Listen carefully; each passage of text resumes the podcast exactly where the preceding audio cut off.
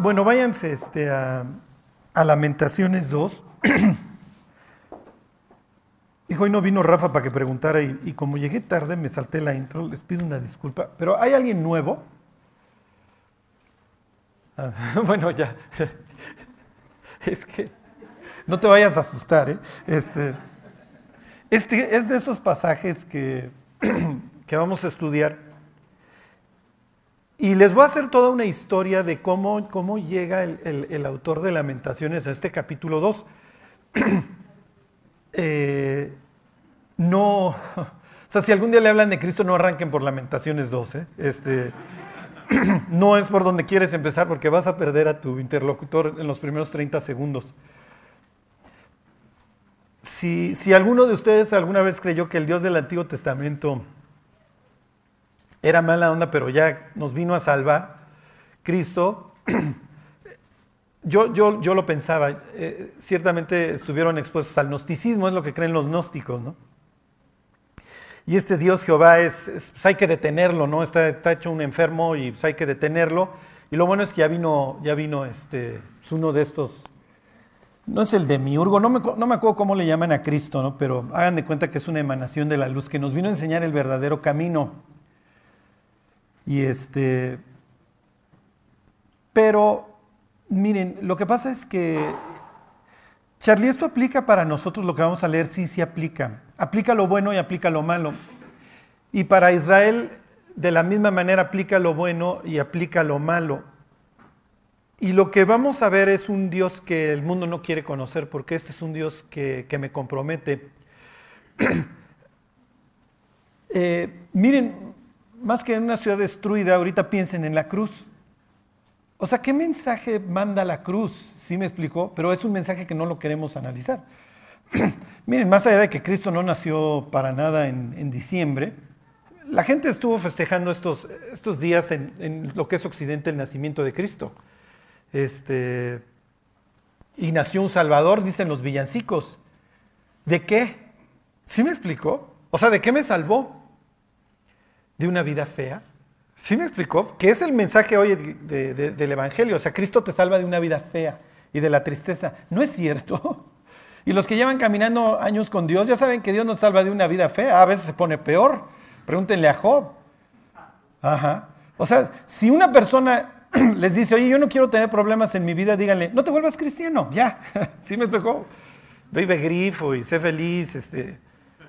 Porque si quieres servir a Dios, pues vas a tener oposición y una oposición que empieza con tu mismo ser, con la propia carne podrida que tienes.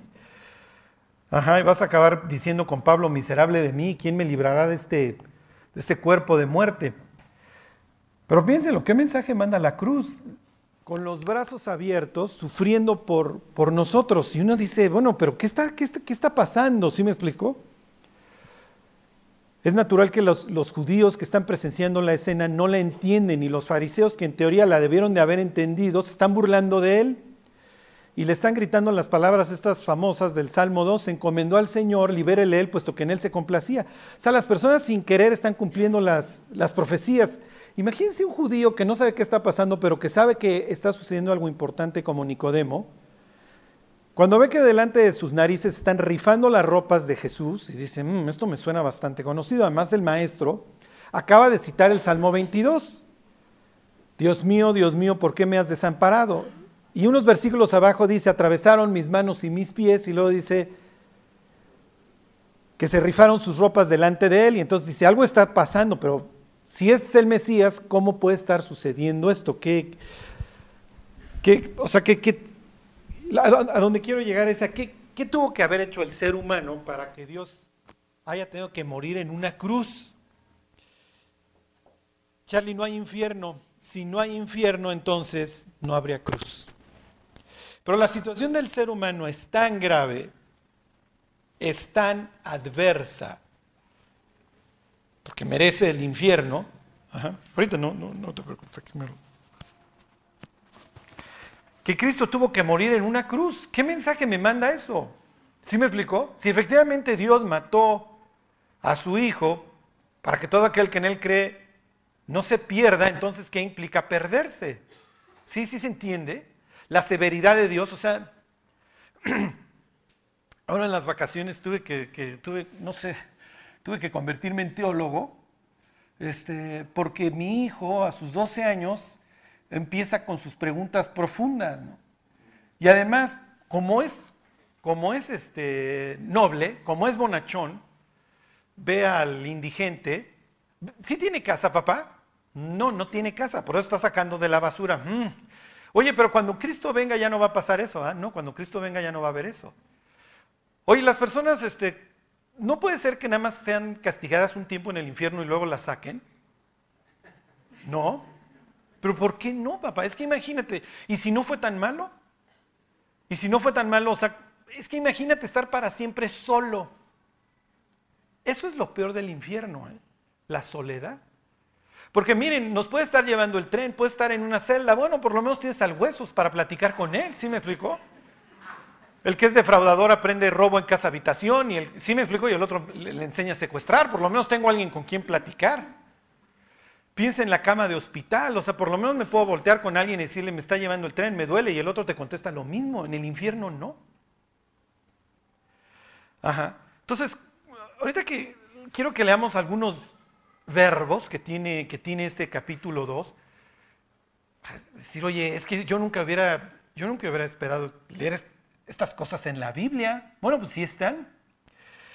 Y les hago, les hago otro comentario para la introducción. Dice el libro de Amós y dice el propio este, libro de lamentaciones, tienen casi la misma pregunta. Lamentaciones dice, ¿quién será aquel que diga que sucedió algo que el Señor no mandó? Y lo mismo dice Amós 3.6. ¿Habrá alguna cosa que suceda que, que no haya hecho Jehová? Pero eso choca con nosotros porque nosotros tenemos una mente ilustrada y nosotros no vemos la mano de Dios en las cosas que suceden. No. Preguntamos por Dios cuando nos lleva el tren, ¿están de acuerdo? Cuando sucede algo grave, la pregunta natural siempre es ¿por qué? En este caso los judíos no tienen, no necesitan recurrir al por qué. Porque saben perfectamente por qué sucedió y por qué se escribe Lamentaciones 2. Nosotros no, nosotros no vemos la mano de Dios en las cosas que suceden.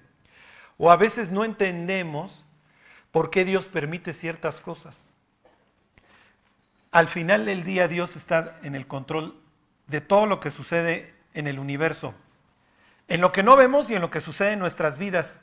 Y es decisión, ¿cómo les diré al final? De cada israelita en aquel entonces y de, cada uno de nosotros querer entender y ver la mano de Dios en, en todo lo que sucede. El problema de no ver a Dios en todo lo que sucede es que nos vuelve como es hoy la humanidad independiente. Si un ser humano independiente de Dios es un ser humano total y perfectamente desquiciado. Y piensen en las estadísticas hoy acerca de las drogas. Y no me refiero solamente a las que producen, a las ilegales, sino a las, ¿sí? a las legales. Estaba yo leyendo, hay un señor que hizo toda una investigación acerca de la depresión, este, y dice que en Estados Unidos ya no te salvas de tomar este antidepresivos porque están ya en el, están ya en el agua. Por la cantidad, como, como hay una cantidad enorme de gentes que toman antidepresivos, finalmente las desechan vía orgánica y esto acaba en las aguas. ¿Sí, se entiende? O sea, hoy la humanidad está viviendo ya literalmente grifa, por lo menos todo lo que es occidente, que le alcanza para ir a la farmacia, viviendo una depresión y una ansiedad profunda. ¿Por qué? Porque el ser humano decidió vivir independiente de Dios y vivir y un ser que fue creado para llevarse con él cuando no vive cuando no vive en esta relación está destinado a vivir una ansiedad. Y es natural que cuando Jesús habla de los últimos tiempos dice que los corazones de los hombres van a desfallecer. ¿Por qué? ¿Se Por la expectación. Por la expectación de las cosas que sobrevendrán sobre la tierra, porque cada vez va a ser peor.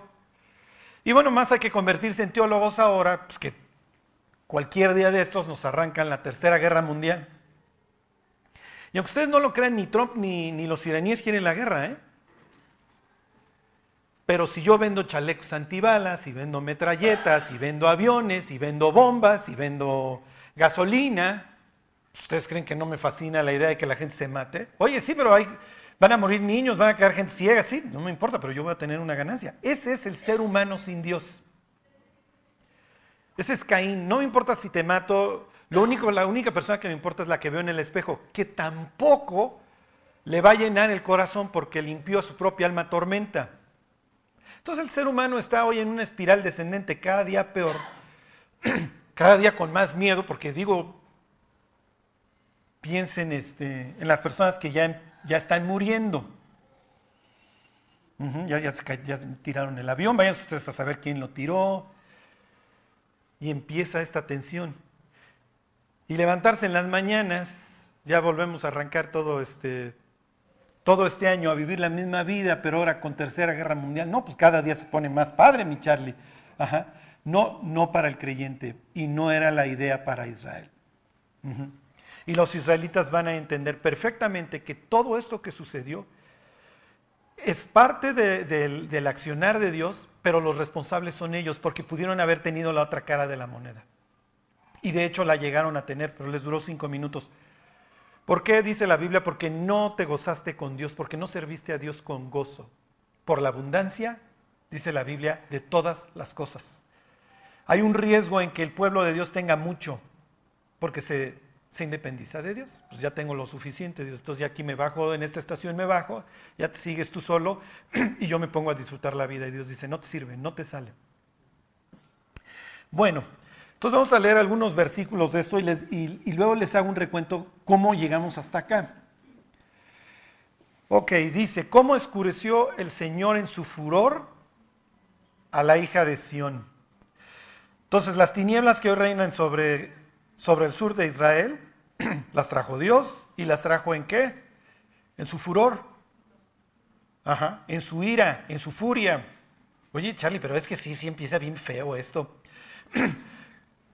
Ayer me manda Jost un mensaje y me dice, ¿cómo se va a llamar la predi?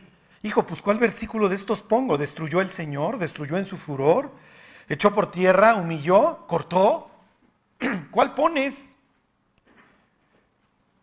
Y aquí inmediatamente el, autor de Lamentaciones dice que, que, Dios destruyó en su furor. O sea que Dios es persona, sí, Dios es persona. No es la fuerza, Luke, no es la fuerza, no, no es un ser etéreo. Dios nos hizo a su imagen y semejanza, por eso es que nos podemos llevar entre nosotros, por eso es que podemos amar, por eso entendemos nuestra propia existencia, por eso nuestra vida tiene sentido, porque Dios nos hizo como Él. Y como Dios es una persona y nos creó para llevarnos con Él, por eso entendemos, pero no queremos entender.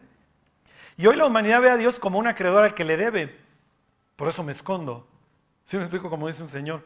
El ser humano está buscando a Dios tanto como un ratero está buscando un shadow lleno de judiciales. ¿Sí me explico? Sí, porque pues, entiendo que he hecho cosas malas.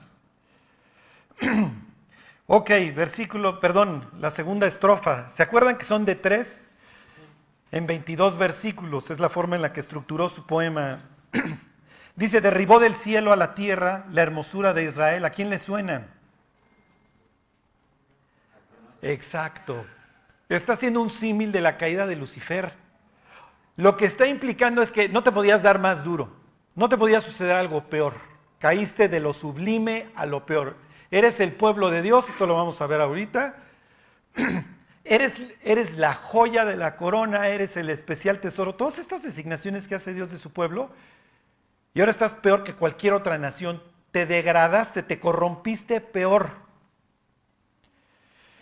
Y miren, les voy a decir una cosa espantosa, pero los cristianos muchas veces caemos en pecados peores que el incrédulo, ¿eh? porque nos dejamos ir. Les sigo, dice, y no se acordó del estrado de sus pies en el día de su furor. Más adelante va a decir que no se acordó de su tienda, no se acordó de su altar, bla, bla, bla. O sea, de lo más preciado que Dios tiene. ¿Por qué? Porque finalmente el arca, ¿se acuerdan? Ahí donde están guardados el, pacto, porque estamos casados, es el estrado de los pies. Ahí se aparece Dios, ahí se para Dios. ahí hablaba con Moisés cara a cara. Fíjense, otro verbo, destruyó.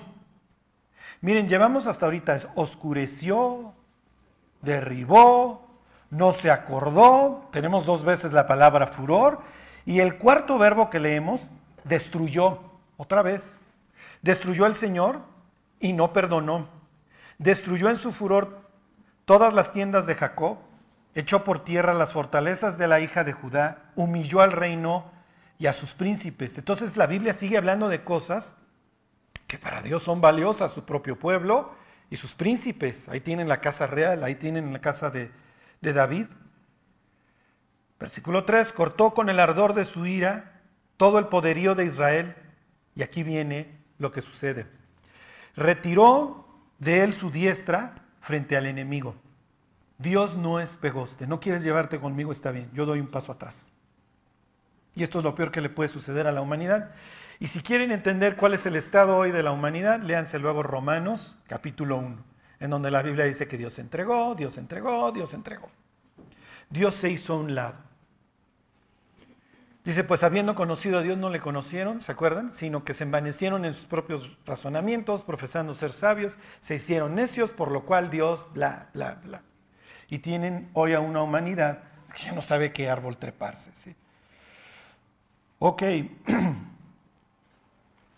La tercera estrofa ahí del 3 dice, y se encendió en Jacob como llama de fuego que ha devorado alrededor. Versículo 4, aquí ya no es simplemente que te dejé, yo también participé en tu destrucción. Entesó su arco como enemigo, afirmó su mano derecha como adversario y destruyó cuanto era hermoso. En la tienda de la hija de Sión derramó como fuego su enojo. Versículo 5, el Señor llegó a ser como enemigo, destruyó a Israel. Otra vez insiste, destruyó todos sus palacios, derribó sus fortalezas y multiplicó en la hija de Judá la tristeza y el lamento. Quitó su tienda como enramada de huerto, esto quiere decir que se fue. Destruyó el lugar en donde se congregaban, ahí tienen el templo. Jehová ha hecho olvidar las fiestas solemnes y los días de reposo en Sión, ya no hay fiestas, eso ya lo vimos la, en el estudio pasado, y en el ardor de su ira ha desechado al rey y al sacerdote. Bueno, váyanse a Génesis capítulo 12. Quiero decirles mientras, entre paréntesis, que todas estas palabras destruyó, se convirtió en enemigo, él mismo los arrasó. Está hablando de un pueblo de Israel que mataba a sus hijos en la pira, ¿se acuerdan? O sea, quemaban a los bebés mientras tenían actos inmorales. O sea, no, no, no crean que de repente se levantó Dios un día de malas y dijo, ya no los soporto, estos tipos se están portando mal. No, no, no. O sea, tienes una nación, dice Isaías 59, que el que se portaba bien lo encarcelaban. Hacia allá va la humanidad. Miren, cuando, cuando yo iba, cuando yo iba en la escuela, digo, todavía secundaria y prepa, pues sí estaba, sí habíamos, hijo, iba a decir, sí había, ¿no? Sí habíamos varios locos, ¿no? ¿Sabes cuántos que ya se la vivían borrachos? Había otros como que te daban más miedo, que se metían cualquier cantidad de drogas. Pero no era que, que si te portabas bien eras el apestado, ¿sí me explico? Lo que les quiero decir es que los malandrines no éramos la mayoría. Eran ahí unos cuates que veían raros y decían, ya estos cuates, los malacopas ya están poniendo mal, ya vámonos de la reunión. Los, martes ahí en, en donde doy la prédica en Aragón, hay una, hay una secundaria a un lado. Y ahí a un ladito hay una tienda, entonces a veces que llego temprano o algo, si me voy a comprar algo a la tienda, escuchar las pláticas de los jóvenes, miren, no, ni me sorprenden las groserías, ni mucho menos, pero lo que, lo que, es, lo que, es, lo que es horrible es el dolor la, tristeza, la, desesperanza, la ausencia de propósito. La, idea de que ya no hay nada por qué vivir. ¿Sí me explicó? Y entonces o vivo grifo o vivo metido en esto, pero todo el tiempo se trata de abrir un hoyo como avestruz y meter la cabeza ahí. No es lo que queremos para nosotros, obviamente. Y hoy, si le preguntáramos a Dios, ¿dónde estás? Pues Pablo contestaría, ciertamente no está lejos de cada uno de nosotros, pues en Él vivimos, nos movemos y somos. Pero el fin de la vida es que el hombre busque a Dios, es lo que dice ahí en Atenas, ¿se acuerda? Para que busquen a Dios y en manera alguna palpando puedan hallarlo. Sí, pero sucede que la humanidad hoy está convencida de que Dios no existe. Y por el otro lado, ¿Qué es lo que se necesitaría? Se necesita un pueblo de Dios fervoroso, que no tire el arpa a la primera prueba. ¿Qué van a pensar los babilonios de Dios? ¿Sí me explicó? Ahora, los judíos están tan mal, sí, pero se van a componer después de esta disciplina que van a dar un gran testimonio allá, al grado que cuando festejan a la gente de la Navidad pone a sus magos y estos vienen de allá. Porque después de que Dios los arrasa se empezaron a portar bien. La disciplina, dice la Biblia, produce en nosotros justicia y un espíritu apacible. Nos hace mejores. Y los israelitas en toda la literatura del exilio pues, se, vuelven, se vuelven fervorosos. Pero no es la idea que nos vaya a suceder a nosotros. Que el día de mañana tengamos unas disciplinotas porque decidimos vivir independientes de Dios, porque sí, Dios, pues sí te conocí y luego pues, me bajé del carro y tuviste que traer todo esto a mi vida. No nos puede pasar. Mejor por la derecha. Bueno, ahí está en capítulo 12. Ok, ¿por qué fue Dios tan duro con los israelitas? Digo, si esto lo trajo a Jerusalén, ¿por qué el DF sigue en pie? ¿Se me explicó? O sea, ¿por qué existe Naucalpan, Señor? ¿Sí? Porque estos son los hijos de Dios. ¿Por qué él puede pasar cocaína por la aduana y yo no, Señor? A mí me agarran a la primera de cambios. Piénsenlo, el incrédulo puede hacer lo que se le pegue la gana, pero el cristiano no se vaya a pasar un alto porque ya lo están parando. Porque nos apellidamos de Nazaret, finalmente. Y Dios está esperando una conducta distinta de nosotros. ¿Por qué? Porque somos la sal de la tierra y la luz del mundo. Si nosotros no hacemos el trabajo, el diablo no lo va a hacer, los políticos no lo van a hacer, nadie lo va a hacer, lo tenemos que hacer nosotros. Bueno, ¿se acuerdan que en el capítulo 11 la humanidad se pudre? Vamos a hacer una pirámide cuya cúspide llegue hasta el cielo bla, bla, bla, todos estos sueños de grandeza de la humanidad ridículos. Y entonces Dios los dispersa. Y eso ahorita lo, lo, vamos a ver. Y entonces Dios se voltea con esta pareja estéril, ¿se acuerdan? Y aquí, fíjense, en tiempo pasado dice, pero Jehová había dicho a Abraham, o sea que ya había habido un llamado, pero Jehová había dicho a Abraham, Vete de tu tierra y de tu parentela y de la casa de tu padre a la tierra que te mostraré. Ok, ya la humanidad se me piró. Esto va de mal en peor. ¿Se acuerdan? Cada vez en una dirección oriental. Cada vez el ser humano se aleja más de Dios. Ok, ni modo, ya, no voy a ser el Dios de la humanidad. No voy a ser el Dios de la humanidad. ¿Les suena conocido? Porque, ok, te expulso, pero te espero, a ver, aquí estoy a la puerta del paraíso, a ver, ¿qué trajiste? A ver, no, está bien, tú sí entiendes esto. A ver, ¿tú qué trajiste? Esto no, Caín, no, no, eso te dije que no. Si bien hicieres, no serías enaltecido. A ver, tú ya sabes que vas a regresar por la muerte de un tercero, entonces por favor vienes y me lo representas. Pero no me traigas el fruto de la tierra. Por eso el Apocalipsis llama a la humanidad los moradores de la tierra, porque a fuerza, mundo, si no quiero saber nada de Dios. Entonces no me traigas el fruto de la tierra. Pero bueno, esto insiste, acaba matando a su hermano y se sigue pudriendo la humanidad. Viene el descenso de los ángeles y casi toda la carne se ha corrompido y entonces traigo el diluvio. Bueno, pero se... Ok, se bajan y la idea es que Dios es el Dios de Noé y es el Dios de la humanidad. Esto, la humanidad se multiplica, vamos a vengarnos de ti, Dios está bien, ahora le hagan lo que se les pegue la gana. Los disperso, ya no voy a ser el Dios de la humanidad, voy a ser el Dios de este hombre. ¿Pueden ver el, el cambio? Ok, ahora imagínense que están hace dos mil años en una cena con Jesús y Jesús les dice, soy el Mesías y le pregunta uno, muéstranos al Padre, y dice, tanto tiempo llevo con ustedes y aún no me conocen. Oye, pero el Mesías, estás diciendo que te vas a ir y que nos vas, que, que no lo vamos a entender porque te vas a ir, no te vas a manifestar al mundo. ¿Sí se acuerdan? Se voy a regresar y me voy a manifestar a ustedes. Y le pregunto a uno de los discípulos, oye, ¿no te vas a manifestar al mundo? Pues es la idea, si eres Dios, bueno, pues manifiéstate al mundo completo. ¿Y qué le dice Jesús? ¿Alguien se acuerda? El que me ama, dice, vendré a Él y me manifestaré a Él. ¿Sí se entiende? O sea, Dios está buscando personas que le respondan, que lo busquen. Pero esto, en este caso, la humanidad totalmente podrida, bueno, nadie quiere saber nada de mí más que unos incautos que andan por ahí como Melquisedec y este tipo, que está harto de los ídolos y harto del mundo que ha creado Babilonia. Él vive en Ur, en una de estas ciudades-estado creadas por Nimrod. Está harto de esto, dice, tiene que haber un Dios, tiene que haber una respuesta para mí, y se le parece Dios. Y dice, voy a hacer de ti, a ver, les leo el versículo 2, y haré de ti una nación grande, y te bendeciré, y engrandeceré tu nombre, y serás bendecido.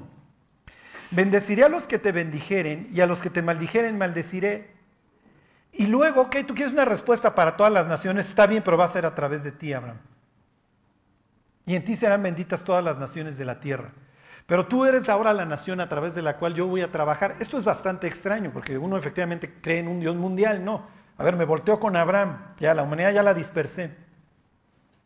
Y me volteo con esta pareja estéril para que en mí, a través de mí, diría Dios, se manifieste mi poder. Si se entiende y que, que ellos nunca puedan decir, es que este fue un hijo que nosotros quisimos tener. No, no, no, lo quisieron tener, pero necesitaron el favor de Dios para que naciera.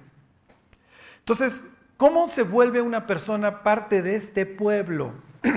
Hay dos formas. Número uno, por nacimiento.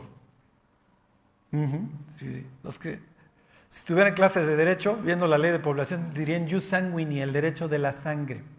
Entonces tú eres descendiente de Abraham, ok, tú eres parte de este, de este pueblo por sangre. Y el hecho de ser parte de este pueblo, y esto no es nada distinto a lo, a lo de hoy, te genera derechos y obligaciones, te genera prerrogativas, pero también te genera responsabilidades. Y esto pues, también, naces en México, bueno, naces bajo un orden, naces en Argentina bajo otro, naces en Estados Unidos bajo otro, naces con derechos y naces con obligaciones. El día que tengas ingresos vas a tener que dejar hasta las muelas, mi cuate, con el SAT y lo que quieras, o sea, está sujeto, sí me explico, pero bueno, pues, te, doy el derecho a que imprimas, a que te reúnas, a que te manifiestes, a que hagas mitotes en el periférico. El hecho de ser judío en este caso te vuelve parte del pueblo de Dios, ¿sí se entiende? Eso es una de las formas de volverte judío. ¿Cuál sería otra? ¿Cuál creen?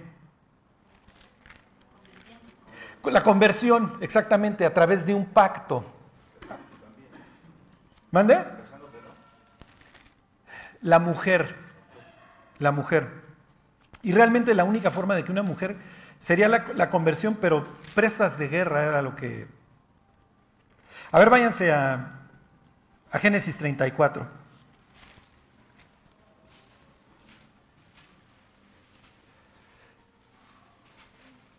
Y todo esto que les estoy haciendo de introducción es para que vean que los judíos sabían perfectamente a qué le tiraban. ¿eh? Cuando, cuando escriben capítulo 2 de Lamentaciones dicen, nosotros lo provocamos. Y si no lo hubiéramos querido, teníamos de dos. O me largo, porque no quiero saber nada de ti, Dios, me vuelvo amorreo, o me vuelvo moabita, digo, bastantes pueblos hay alrededor. Sí, o sea, este, o sea, lo que les quiero decir es, el que nacía bajo este orden tenía la opción de irse si no quería. La pregunta es, ¿por qué no se iban? Y no se iban al principio por los beneficios. Porque si lo recuerdan, cuando, cuando los judíos empiezan a buscar a Dios con todo su corazón después de sus últimas derrotas con los filisteos, cuando los invita Samuel al arrepentimiento, Israel empieza a convertirse en una nación respetable y luego olvídense con David y olvídense con Salomón, no, hombre, pues es padrísimo. Tenemos un edificio de oro, la plata ya se volvió como piedra, me conviene ser de este pueblo. Sí, pero no tienes nada más los beneficios, tienes también las, obligaciones.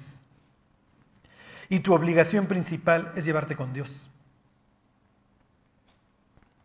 ¿Se acuerdan que un día le preguntan a Jesús, Maestro, ¿qué debo hacer para heredar la vida eterna? Y Jesús le dice, pues, ¿qué lees? A ver, ¿qué estás leyendo? ¿no? Y le toma un versículo de Deuteronomio y otro de Levítico el que le responde. Se ve que sabía la Biblia y de hecho le está faroleando que se la sabe. Y que se la sabe por tema. Y le dice, pues amarás al Señor tu Dios con todo tu corazón y con todas tus fuerzas y a tu prójimo como a ti mismo. Y Jesús le dice, ¿contestaste bien? Cuando a Jesús le preguntan cuál es el más grande mandamiento, contesta exactamente lo mismo que el abogado. Ama a Dios sobre todas las cosas y a tu prójimo como a ti mismo y vas a tener una buena vida y una buena nación y, y ya con eso la hicieron muchachos. Claro, pero el abogado no quiere, ¿se acuerdan? Por eso le dice, bueno, bueno, está bien, a ver, ¿cuál, ¿quién es mi prójimo? Porque si me vas a decir que tengo que amar a gentes que aborrezco, pues entonces ya no quiero. Entonces no es solamente que, seas parte de esta nación de, de sangre, necesitas ser parte de esta nación de qué? Sí, exactamente. Dios no solamente está esperando gentes que tienen la circuncisión desde el octavo día, está esperando gentes que lo quieran, que lo amen, que se quieran llevar con Él, que lo quieran considerar en su vida diaria, que estén dispuestos a que Dios las transforme. Ese es el fondo de todo. Dios es severo, Dios es justo, Dios es amor, sí, pero ama la justicia y ama a las víctimas. Y en este caso va a decir, muchachos, se acabó su masacre, sus homicidios, se las voy a cumplir. Bueno, les pongo este ejemplo de cómo se pudieron haber convertido, estos pobres no les alcanzó la vida para volverse judíos. Eh, ahí están. 34.13. Hay un, esto empieza todo mal. ¿Se acuerdan? Siquem tiene a bien violar a Dina, la hija de Abraham. Este, eh, perdón, este, Amor, sí, Amor, el, Amor es el, violador y Siquem es el papá. Y este, todo, todo, esto empieza así en un desastre, porque Dina sale a exhibirse. Esto es algo esto es algo impensable en aquella época, pero esta sale ahí a jugar con fuego y finalmente pues, le va como en feria. Pero el tipo este extranjero queda prendido de ella. Entonces dice, oye, me quiero casar contigo y no me importa, o sea, estoy dispuesto a pagar lo que haya que pagar por ti. Y hago lo que haya que hacer. Y entonces va con su papá y le dice, oye, me quiero casar con esta extranjera. son unos peregrinos que vienen regresando del norte, vienen de Aram, ¿se acuerdan? Ahí viene toda la peregrinación de Jacob, que Jacob ya es un hombre rico. Y entonces esto es lo que sucede en la... Miren, les leo desde el 11, dice, Siquem también dijo al padre de Dina y a los hermanos de ella, hay yo gracia en vuestros ojos y daré lo que me dijereis. Aumentad a cargo mío mucha dote y dones, y yo daré cuanto me dijereis, y dadme la joven por mujer. Y entonces aquí ellos dicen, no, mira, nosotros no nos vamos a convertir a ti, ¿eh? porque nosotros somos el pueblo de Dios. Claro, les importa un comino el pueblo de Dios a estos hermanos. ¿eh? Aquí todavía no se han convertido, el único que, que sabríamos que sigue a Dios a estas alturas del partido es José. Y entonces le dice, fíjense, estos son una chulada, 14, dice, y les dijeron, no podemos hacer esto de dar nuestra hermana a hombre incircunciso, porque entre nosotros, olvídense, sería terrible, sería abominación. Mas con esta condición nos complaceremos. Si habéis de ser como nosotros, que se circuncide entre vosotros todo varón, entonces os daremos nuestras hijas y tomaremos nosotros las vuestras y habitaremos con vosotros y seremos un pueblo, piensa en un clan. Y esto es muy bueno para ambos, ¿eh? porque acuérdense, mientras más grande es tu clan, menos posibilidades tienes de que te vengan a robar y a, matar cualquier día. Ajá. Y entonces dicen, oye, estos cuatro son súper ricachones, nos están imponiendo esta condición. Al ellos imponernos esta condición, realmente los que se están convirtiendo son estos. Sí se entiende los extranjeros estos, porque estos se tienen que circuncidar como señal del pacto. ¿Ok? Y entonces, este, me brinco al 18. Y parecieron bien sus palabras a Amor, y así que mi hijo de Amor. Y no tardó el joven en hacer aquello porque la hija de Jacob le había agradado y él era el más distinguido de toda la casa de su padre. Entonces Hamor y Siquem, su hijo, vinieron a dónde? Esto ya se lo saben de memoria, a dónde están los gobernantes, a dónde están los jueces, a dónde están las cabezas en aquel entonces, piensen los ancianos. vinieron a la puerta de su ciudad y hablaron a los varones de su ciudad, diciendo, estos varones son pacíficos con nosotros, ajá, sí, claro, y habitarán en el país y traficarán en él, pues he aquí la tierra es bastante ancha para ellos. Nosotros tomaremos sus hijas por mujeres y les daremos las nuestras. Mas con esta condición consentirán estos hombres en habitar con nosotros, para que seamos un solo pueblo que se circuncide todo varón entre nosotros, así como ellos son circuncidados. Su ganado, sus bienes y todas sus bestias serán nuestros. Solamente convengamos con ellos y habitarán con nosotros. Y obedecieron a Hamor y a Siquem su hijo, todos los que salían por la puerta de la ciudad, y circuncidaron a todo varón cuantos salían por la puerta de su ciudad. Piensen, estos son como Jonás. O sea, huyendo de Dios y no queriendo hacer su voluntad, ganan, ganan almas. Ya tienen todas estas, todas estas personas que se hubieran convertido o bueno, que de hecho aquí se están convirtiendo. ¿Entienden que están haciendo? Lo más probable es que sí, porque saben que esto es espiritual. Estoy cambiando de Dios, es una especie de root. Entiendo que estoy cambiando de Dios, ¿eh? que porque pues aquí el Dios que ha rifado en esta tierra pues será Moloco, será el que ustedes quieran, pero esos traen a Jehová su Dios y ellos traen esta señal que les ordenó su Dios. Y los que recuerdan la historia, cuando están en el peor dolor por la circuncisión, los masacran y los matan a todos. Se los puse nada más como ejemplo para que vieran esas dos formas de convertirte en judío. Por la sangre, porque soy parte de esta familia, y por convenio. Piensen en Caleb. Caleb es extranjero, pero se vuelve parte de este pueblo. Piensen en Ruth, piensen en Raab, todas estas personas que quisieron volverse de este pueblo. Y el hecho de volverte parte de este pueblo te genera derechos y obligaciones que ya traes por el simple hecho de haber nacido bajo esto.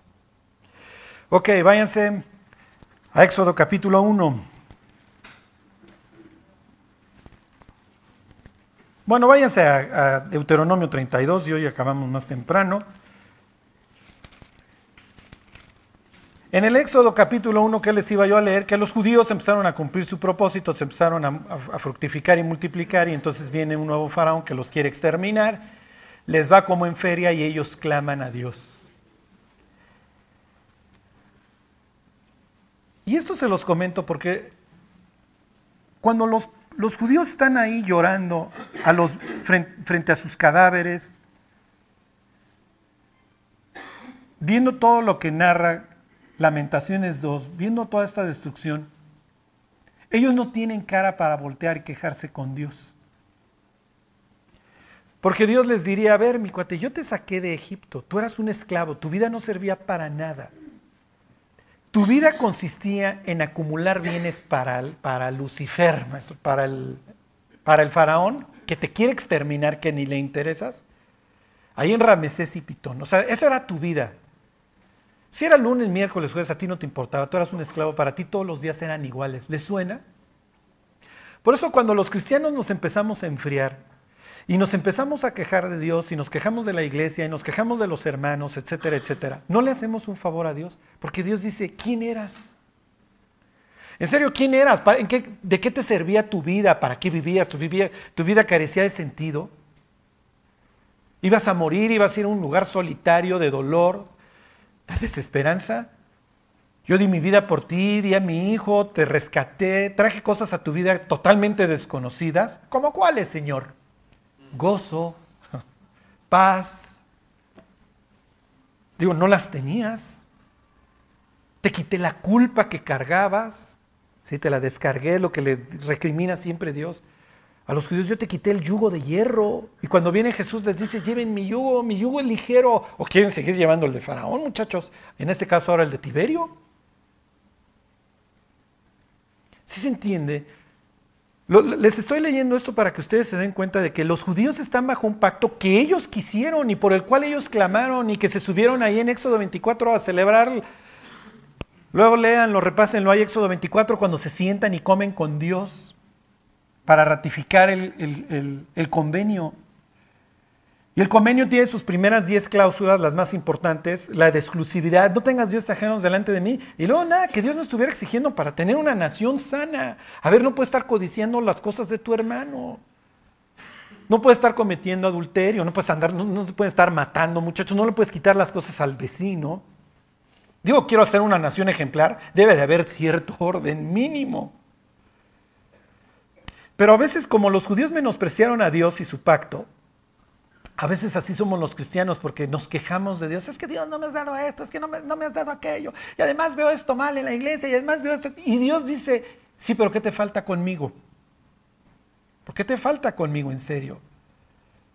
Tienes las promesas del cielo, hoy tienes paz, hoy tienes gozo, tienes esperanza, el mundo no la tiene. Tienes esperanza. El mundo carece de ella. Y cuando el rico muere, ¿qué tiene?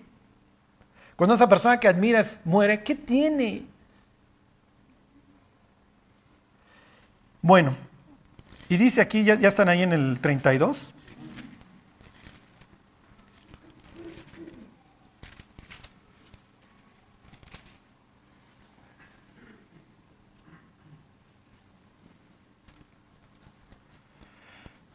Montoy, este. 32.5. Está hablando hacia el futuro. No es donde me quiero centrar, eh, quiero nada más unos versículos más abajo. Pero bueno, el, el cronista de Lamentaciones estaría de acuerdo, dice 32.5, la corrupción no es suya, de sus hijos es la mancha, generación torcida y perversa. Entonces, cuando lean todos estos juicios ahí en el Antiguo Testamento, digan, no es que Dios era malo, ¿eh? Pues no, tú no puedes estar masacrando a los niños. Y es solamente uno de los ejemplos. ¿eh? Acuérdense de Jeremías, todos los pecados que les, que les redarguía. Pero lo peor es que tuvieron a este predicador, a Jeremías, tantos años diciéndoles, si ahorita se arrepienten, si ahorita se arrepienten, si ahorita se arrepienten, no va a pasar nada, no va a pasar nada. Pero nunca se quisieron arrepentir. Dice el 6, así pagáis a Jehová, pueblo loco e ignorante. ¿No es Él tu Padre que te creó? Él te hizo y te estableció. ¿Qué es lo que está diciendo? Ustedes no eran nadie. Tuve que llamar a una familia estéril y de ahí crearlos. Acuérdate de los tiempos antiguos. Considera los años de muchas generaciones. Pregunta a tu Padre y Él te declarará a tus ancianos y ellos te dirán. Cuando el Altísimo hizo heredar a las naciones, cuando hizo dividir a los hijos de los hombres, estableció los límites de los pueblos según el número de los hijos de Israel. Les voy a volver a leer el 8. Cuando el Altísimo hizo heredar las naciones, cuando hizo dividir a los hijos de los hombres, estableció los límites de los pueblos. ¿Tú no quieres saber nada de mí? Se me van. Y ya, ya, ya, ya, ya. Ándale, ¿quieres que te gobierne Tlaloc? Que te gobierne Tlaloc, a ver si te hace llover. Ah, tú quieres a Quetzalcoatl. Claro, tú quédate con Quetzalcoatl. Tú quieres a Moloch. Tú quieres a Odín, ahí tú, mi danés, mi alemán. Claro, púdranse con Odín. Es lo que está diciendo Deuteronomio 32. ¿eh? Dios hizo dividir a las naciones, las repartió ahí conforme al número de los hijos, aquí dice, de Israel. El manuscrito más viejo de, de Qumran dice, de ahí de los rollos del mar muerto, dice, de acuerdo a los hijos de Israel, Hubieran sido 70, no importa cómo, porque ahí están en, Génesis 11. Lo que quiero que entiendan es que Dios tomó a su pueblo y a las otras naciones les hizo, ándale, ya, ya, ya, que te gobiernen los ángeles, mi cuate, ándale, que te gobiernen los dioses falsos. Y luego dice, versículo 9, porque la porción de Jehová es su pueblo. Jacob, la heredad que le tocó. ¿Qué es lo que le está diciendo? Tú tienes un privilegio que no tuvieron las otras naciones. En Babel las desheredé, que las agarraran otros dioses, a mí me importa un comino, pero tú eres mi pueblo y de ti estoy esperando una conducta distinta. Tú eres mi heredad. Tú eres mi joya. Dice versículo 10, le halló en tierra de desierto y en yermo de horrible soledad. Está hablando obviamente de sus años de peregrinación en lo, en lo horrible lo trajo alrededor, lo instruyó, lo guardó como a la niña de su ojo, como el águila que excita su nidada, revolotea sobre sus pollos. ¿Se acuerdan? Génesis 1. Extiende sus alas, los toma, los lleva sobre sus plumas. Jehová solo lo guió y con él no hubo Dios extraño. Lo hizo subir sobre las alturas de la tierra. Oh, esto tiene que ver algo con lo que acabamos de leer, ¿verdad, Charlie? Sí, lo acabamos de leer, que desde ahí cayeron.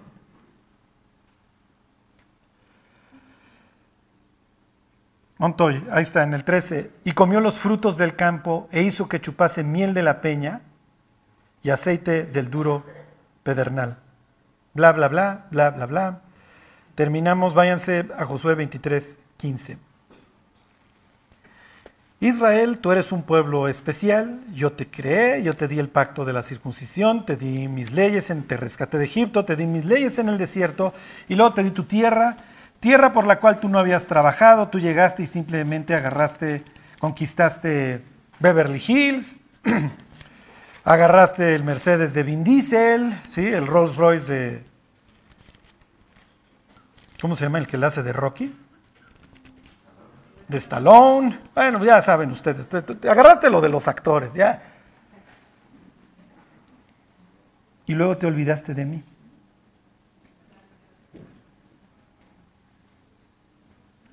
Ok, vamos a leer el 14 y el 15 de ahí de 23. De, y lo único que quiero que se queden es, los judíos acaban de hacer la conquista de la tierra prometida. Les faltan todavía unas tierras por conquistar, pero ya conquistaron la gran parte, están felices.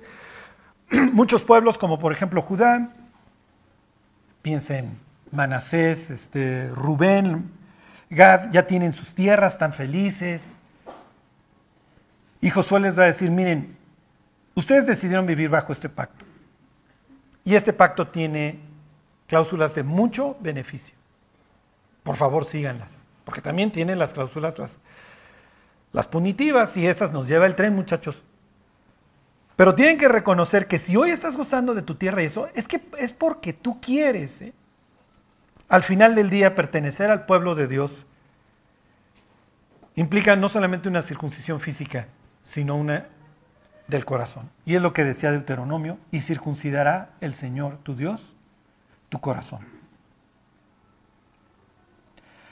Dice el 23:14, y aquí que yo ya estoy para entrar hoy por el camino de toda la tierra. Reconoced pues con todo vuestro corazón y con toda vuestra alma que no ha faltado una palabra de todas las buenas palabras que Jehová vuestro Dios había dicho de vosotros. Todas os han acontecido, no ha faltado ninguna de ellas. Y realmente Josué aquí está invitando a los judíos, como nos invitaría hoy a ser agradecidos con Dios y decir, oye, en este caso ya les, quitó la esclavitud, les dio su tierra. Que hasta cierto punto el autor de Hebreos entendería que no es la tierra que ellos esperan definitivamente. O sea, los judíos en este caso espirituales saben que ellos esperan una ciudad mejor, cuyo arquitecto y constructor es Dios, lo mismo que nosotros. Y dice el 15, pero así como ha venido sobre vosotros toda palabra buena que Jehová vuestro Dios os había dicho, también traerá Jehová sobre vosotros toda palabra mala hasta destruiros sobre la buena tierra que Jehová vuestro Dios os ha dado. Y ahí tienen ustedes Lamentaciones capítulo 2. Josué se las cantó. ¿Tú quieres ser parte de esto? Estás asumiendo ciertas obligaciones. Si no quieres, está bien. Ahí hay otros dioses, puedes ir. Pero si tú ya heredaste tu tierra y ya estás feliz esta es la tierra que, esta es la tierra en donde este Dios gobierna. aquí hay esta constitución y estas normas. Tú no puedes estar robando, no puedes estar matando, no puedes estar fornicando. Este es el Dios que reina aquí. Este es el Dios de paz y quiere un pueblo que lo alabe con un corazón y una mente tranquilas. No quiere un pueblo de locos, que siempre tiene una conciencia intranquila, que siempre se está corrompiendo. No, este va a ser un pueblo ejemplar. Y te pondrá el Señor por cabeza y no por cola y estarás solamente encima y no debajo. Este va a ser un pueblo ejemplar, este, a través de él serán benditas todas las naciones. ¿Quieres estar? Pues obviamente en este acto, pues todo el mundo quiere estar, porque le está yendo súper bien. Y finalmente los judíos se corrompen y se corrompen y se corrompen.